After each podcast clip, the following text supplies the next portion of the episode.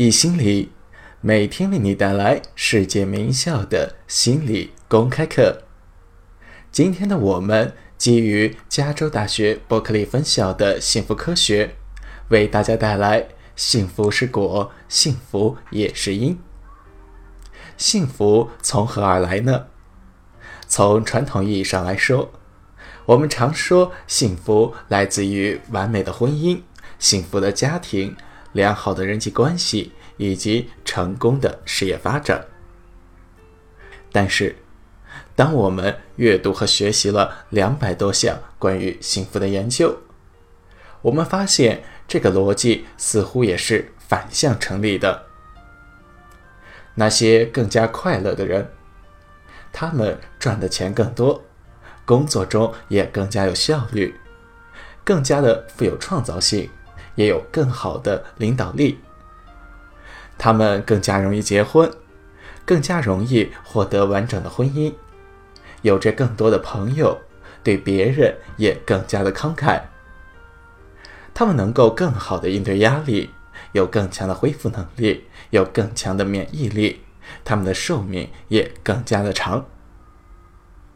研究表明，很多时候是我们的快乐态度为我们带来了生活中美好的事情，为我们带来了生活中的成功，而不是单纯的像人们传统理解的那样，美好的事情还有成功使人感到幸福。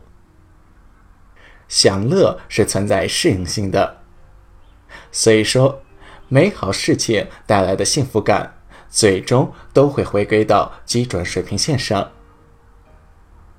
在德国，一项针对两万五千人的调查研究表明，在人们开始恋爱到结婚的整个周期中，幸福感最高的其实是婚礼的前一年。人们的幸福水平。大概在结婚的两年后，就回归到了自己的基准水平线上。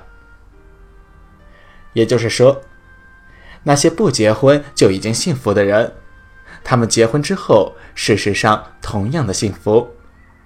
他们甚至会不断的累计，进而提升他们的幸福基线。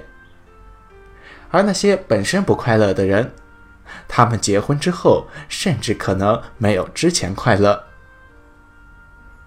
我们的幸福基线有百分之五十是由基因决定的，这部分与生俱来；百分之十来自于外部条件，这部分和幸福本身是互为因果的；而剩下的百分之四十的决定因素，来自于我们自身的行为。我们前面就提到过，不同人的幸福感是不同的，侧重点、实现途径也不尽相同。这里有三个途径是具有普适性的，适合于所有的人。第一个是中等强度的运动，这个对于心情愉悦非常的有帮助。第二个是正规、舒适、无中断的睡眠。这个跟幸福指数也呈高度的相关性。第三个就是自我的成就感。这三个途径在跨文化、跨宗教、跨种族的研究中都显示出了非常显著的作用。当然，这三个并不是我们研究的重点，我们所关注的是那些亲社会行为。每个人的幸福感都是不同的，每个人实现幸福的途径也有所差别。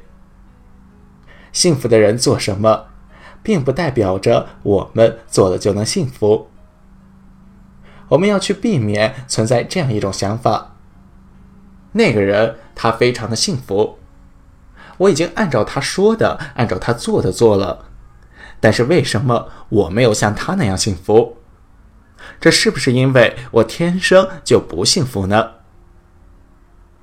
并不是这样的，这种情况只是因为你的方法和他的方法是不同的而已。而我们这节课要做的，就是去帮助你寻找到属于你的幸福方法。和别人的良好关系对我们的幸福极其重要。那些最幸福的人，他们都有着非常稳定的朋友、亲人乃至和宠物的关系。幸福的人更注重感恩，他们为别人提供了很多的帮助。幸福的人往往对于未来充满着乐观。幸福的人往往注重于享受当下。幸福的人，他们致力于自己的目标，他们有着明确的人生规划。而这些亲社会行为，就是我们接下来课程中的重点。我们会带领你们去探寻，对于你的幸福感来说，最重要的究竟是什么？下节课我们会先从社会联系说起。谢谢大家的学习。